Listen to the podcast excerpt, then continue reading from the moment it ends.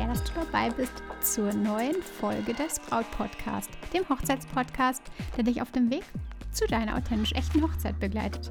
Denn deine Hochzeit gehört dir. Ich bin Stefanie Allesroth und ich unterstütze dich dabei, deine Hochzeit so zu planen und zu feiern, dass du dich schon während der Planungszeit so richtig glücklich fühlst. Und deine Hochzeit selbst mit Glück im Herzen und mit dem Lächeln auf den Lippen feiern kannst. Gibt es etwas, was du im Rückblick auf deine Hochzeit bereust? Frage ich öfter mal Frauen in meinem Umfeld in verschiedensten Altersgruppen. Und da kommen bei den verschiedensten Altersgruppen tatsächlich immer besonders ja, verschiedene Dinge zum Vorschein. Ob es nun Dinge gibt, die die Frauen bereuen oder nicht und was das Ganze ist, die Erkenntnisse darin und was die dann für dich Positives bewirken können. Darum geht es in der heutigen Episode. Viel Spaß dabei!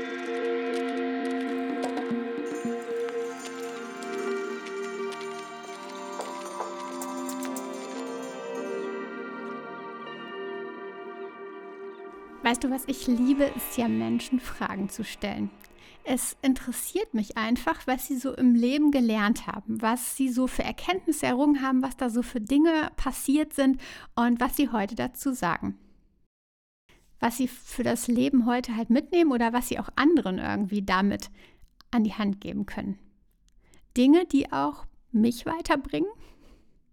Zum Beispiel erinnere ich mich noch genau daran, dass ich mal meinen Opa gefragt habe, ob er es eigentlich bereut, dass er damals mit äh, seiner Frau in einen ganz neuen Ort gezogen ist.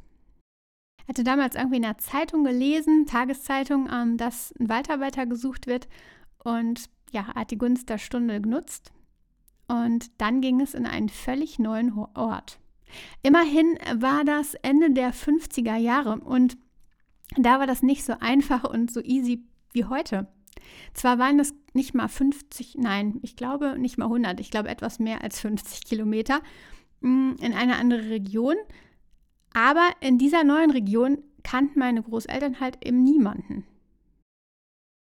Mein Opa meinte bereuen, nein, vielleicht hätte ich das ein oder andere im Rückblick etwas anders gemacht. Aber bereuen würde er einfach nichts, hat er damals gesagt. Was er wohl damit meinte? Bereuen bedeutet ja, zutiefst Schmerzen oder Bedauern zu etwas zu äh, empfinden, also gegenüber den Taten zum Beispiel. Aber wir lernen ja aus allem und das war wahrscheinlich auch sein Ansatz. Also ist Reue wohl fehl am Platz, oder? Etwas zu bereuen? Also heißt es in der heutigen Folge nicht, was bereuen ehemalige Bräute eigentlich, sondern besser, was hätten ehemalige Bräute im Rückblick vielleicht doch anders gemacht? Oder noch besser, eine Bekannte meinte mal, sie würde heutigen Bräuten gerne diesen Tipp geben, das. Und genau solche Tipps habe ich auch heute für dich, die so aus der Erfahrung entstanden sind, aus diesen Gesprächen, die ich geführt habe. Und die habe ich mal, also heute habe ich mal einfach fünf Tipps an dieser Stelle für dich. Wenn ich frage, bereust du bei deiner Hochzeit etwas, dann kommt halt tatsächlich häufig Nein. Na klar, das Ding ist ja auch, wir wollen die Hochzeit in schönster Erinnerung behalten. Unschöne Dinge, die sind in unserem Leben eh ganz, ganz schnell beiseite geschoben und ganz, ganz schnell äh, verflogen. Also wir sind da im Verdrängungsmodus. Also bereust du etwas bei deiner Hochzeit? Nein, das ist ja auch gut, dass dieser Verdrängungsmodus aktiv ist, damit wir uns tatsächlich mit den schönen Dingen umgeben, mit den schönen Dingen, mit den schönen Erinnerungen umgeben können. Unglücklich ist nur, dass damit natürlich auch du als gute Freundin oder Kollegin einer ehemaligen Braut meist nicht davon profitieren kannst. Also du kannst nicht davon profitieren, weil der Verdrängungsmodus im Grunde so aktiv ist und ja, dort einfach gar nicht mehr so wirklich das im Fokus steht, was du jetzt im, in Zukunft halt besser machen könntest. Würdest du etwas anders machen, fragst du da vielleicht deine Freundin, deine Kollegin. Nein, absolut nicht, heißt es dann. Das Positive bleibt eben im Gedächtnis und der Rest wird gelöscht oder in irgendwelchen hinteren Schubladen abgelegt. Und dann kommt noch hinzu, dass, zumindest vielleicht kann es so sein, dass oft keine Fehler eingestehen, dass wir oft keine Fehler eingestehen wollen als Menschen. Nein, ich habe natürlich nichts falsch gemacht, ich habe alles perfekt gemacht Und nein, also bereuen tue ich natürlich nichts, denn es war ja alles so wie geplant, es war alles super und es war alles großartig. Falsch gemacht? Nein, habe ich nicht. Bereuen natürlich dann auch nicht. Doch ja, konnte ich verheirateten Frauen unterschiedlichsten Alters eben, hatte ich ja schon erwähnt, so ein paar Dinge entlocken. Und heute teile ich halt diese fünf mit dir. Was würden ehemalige Bräute also empfehlen, dir empfehlen, weil sie es im Rückblick vielleicht doch anders gemacht hätten? Der erste Punkt, ihre Trauung zu einer Unplugged Wedding machen. Unplugged Wedding, vielleicht hast du davon gehört. Das heißt einfach, dass Handys und ja, andere Kameras, außer die des Fotografen, des Videografen, einfach in der Tasche bleiben. Unplugged Wedding heißt, dass während der Trauung eben kein Handyfilm gemacht wird äh, von dem Papa oder mit dem iPad rum fotografiert wird oder was auch immer. Unplugged Wedding heißt einfach nur der Fotograf hält das Ganze fest, der Videograf hält das Ganze fest und sonst eben niemand. Warum ist es besser? Warum ist das so positiv für dich? Zum einen wirst du dann nicht die ganzen Handy-Displays, die ganzen Kameradisplays im Weg haben und, also auf den Bildern, zum Beispiel ähm, ja, beim, beim Auszug von der Trauung oder beim Einzug passiert das ganz, ganz häufig, dass der Fotograf dann einfach nur noch irgendwelche Handy-Displays fotografiert. Und zum anderen ist es einfach so, wenn du als, du kannst es selbst, wenn du durch die Welt läufst, irgendwas Neues entdeckst, keine Ahnung, irgendwas Besonderes besuchst und dann ständig Fotos machst mit deinem Handy. Dann hast du überhaupt nicht den Fokus. Du bist nicht im Hier und Jetzt, du bist nicht aktiv, gerade im, im aktuellen Moment, sondern du machst Fotos für die Zukunft, weil man ja eventuell nochmal nachschauen möchte, wo man denn war und ja, weil es ja auch so schön ist, dass das iPhone irgendwelche Zusammenfassungen erstellt und so kleine Videos und so. Ich kenne das selbst. Du bist aber in dem Moment, wenn du da so häufig rumfotografierst, nicht im Hier und Jetzt. Du kannst den Moment einfach gar nicht so genießen, du kannst ihn nicht so wahrnehmen. Und jetzt stell dir vor, dass an deinem Hochzeitstag alles ist irgendwie großartig, schön, die Stimmung ist toll und Mama und Papa schauen gerade tatsächlich nur auf ihr Handy, weil sie den Moment fotografieren, weil sie den Moment filmen wollen, während du oder ihr zur Trauung lauft. Also sie sind nicht im Hier und Jetzt, sie genießen es nicht, die Emotionen können gar nicht so hochkommen. Und genau deshalb empfehle ich dir einfach darüber nachzudenken, beziehungsweise die Empfehlung kommt ja auf jeden Fall auch von ehemaligen Bräuten und es ist auf jeden Fall eine Überlegung wert. Unplugged Wedding. Der Punkt 2. Im Übrigen nochmal zu Punkt 1 zurück. Ähm, das kannst du natürlich so gestalten, dass du sagst, nur während der Trauung oder während des ganzen Tages. Sei da einfach flexibel und schau mal, ja, was da so für euch passt. Also Punkt 2. Die Hochzeitsplanung viel mehr genießen. Zu Beginn der Hochzeitsplanung, nach dem Antrag, da erscheint alles so, so spannend. Du bist absolut motiviert. Aber ich sag dir was, die Hochzeitsplanung ist nicht ohne. Und auch wenn das ja zu Beginn einfach gar nicht so dir bewusst ist, es ist so. Die eigene und die anderen Emotionen stoßen auf diese ganzen Planungsdinge und so oft fühlt man sich dann überfordert. Du hast vermutlich wenig Erfahrung mit diesen beiden Punkten. Du hast wenig Erfahrung mit dem Umgang von Emotionen dieser Art und Stärke. Das ist etwas ganz, ganz Neues, wahrscheinlich. Es sei denn, du hast vielleicht schon oder bist schon Mama, dann äh, gab es da natürlich auch schon so richtig starke Emotionen. Ähm, aber so ein Hochzeitstag bzw. die Hochzeit, die ja, sprudelt einfach nur von solchen heftigen Emotionen.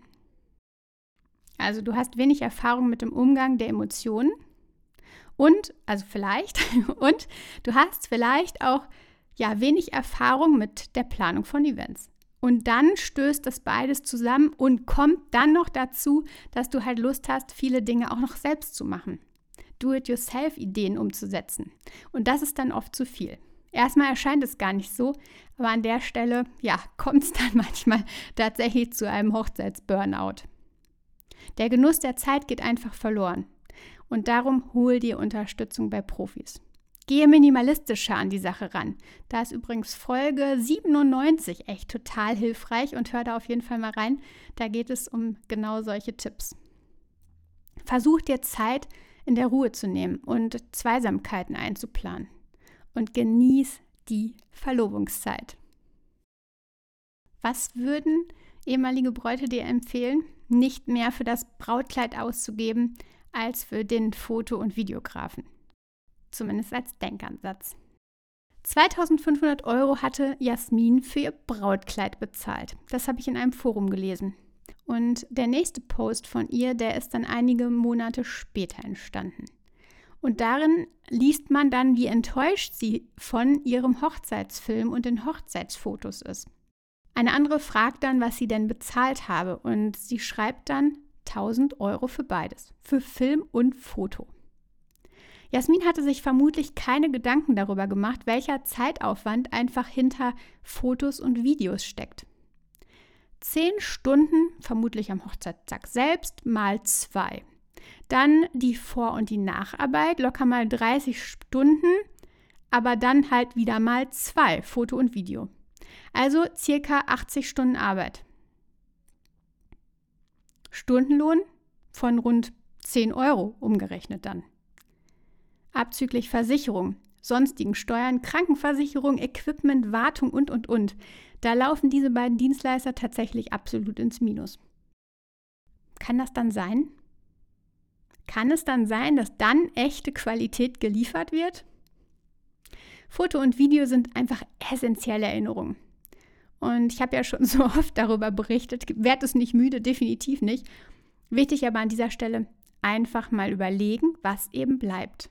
Und mach dir da doch einfach mal klar, wenn du für dein Brautkleid 2500 Euro zahlst, dann sind das vielleicht 150 bis 200 Euro für eine Stunde am Hochzeitstag. Also du gibst 150 Euro bis 200 Euro für eine Stunde Tragen am Hochzeitstag aus.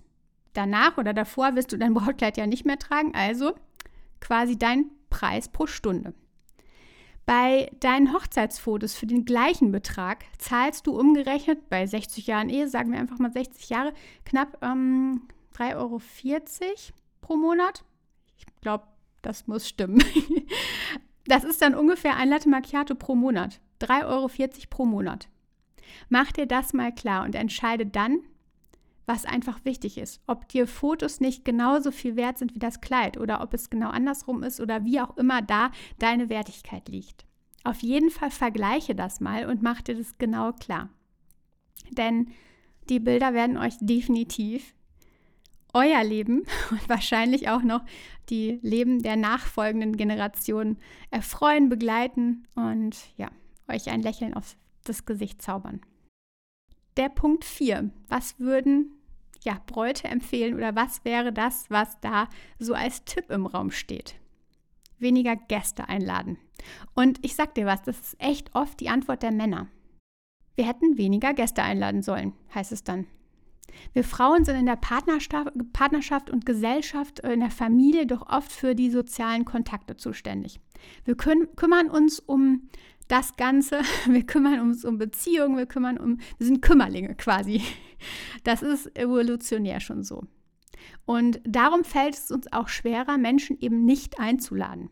Es könnte ja jemand traurig sein, es könnte ja jemand enttäuscht sein und wir haben dann irgendwie die Vorstellung, dass wir damit aus der Gesellschaft ausgeschlossen werden. Männer sind da einfach pragmatischer und Männer sind auch nachtragender als Frauen. Also wenn es Gäste gibt, die sich dann im Nachhinein oder während der Planungszeit, nachdem die Einladungen versendet wurden, ja, als Fehlentscheidung entpuppen, dann bereuen es Männer einfach mehr. Sie sind nachtragend und haben das Ganze, was dann da geschehen ist oder die ganze Situation einfach genau im Fokus. Also vielleicht hier mal auf den Tipp der ehemaligen Bräutigame hören. Ich würde auf keinen Fall mehr meine Tante einladen, heißt es dann da.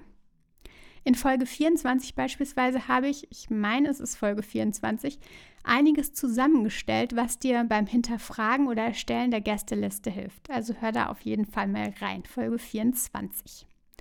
Punkt 5. Auf die unbequemen Schuhe gesetzt zu haben. Auch das ist etwas, was, ja, Bräute dir als Tipp mitgeben, was die bereuen, in Anführungsstrichen. Wir hatten ja schon über die Reue gesprochen, dass das nicht so richtig passt. Also, das ist etwas, was am Tag nach der Hochzeit als Antwort definitiv auftaucht. weil dann nämlich aktuell gerade die Blasen an den Füßen noch echt so ersichtlich sind oder spürbar sind. Und weil ihr im Sonnenuntergang dann eben nicht nochmal auf die kleine Anhöhe laufen konntet für Fotos.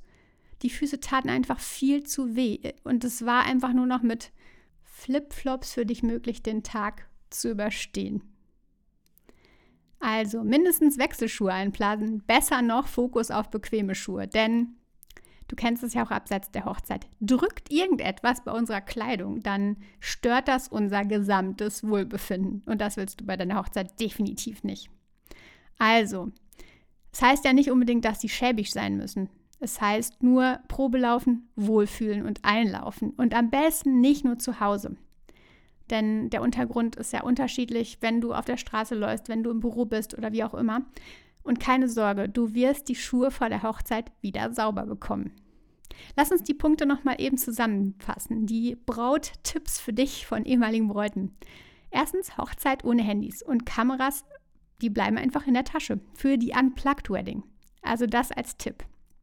Zweitens, genieß die Planung viel mehr. Nimm dir Zeit und mach nicht zu viel selbst. Also schau, wo du Unterstützung bekommen kannst, was du weglassen kannst, ob das Ganze vielleicht ja, ein bisschen minimalistischer werden kann. Also genieß mehr die Planung. Nimm dir Zeit, die Planung zu genießen. Drittens, nicht mehr für das Brautkleid ausgeben als für Fotos oder Video, beziehungsweise beleuchte einfach mal das Verhältnis zueinander.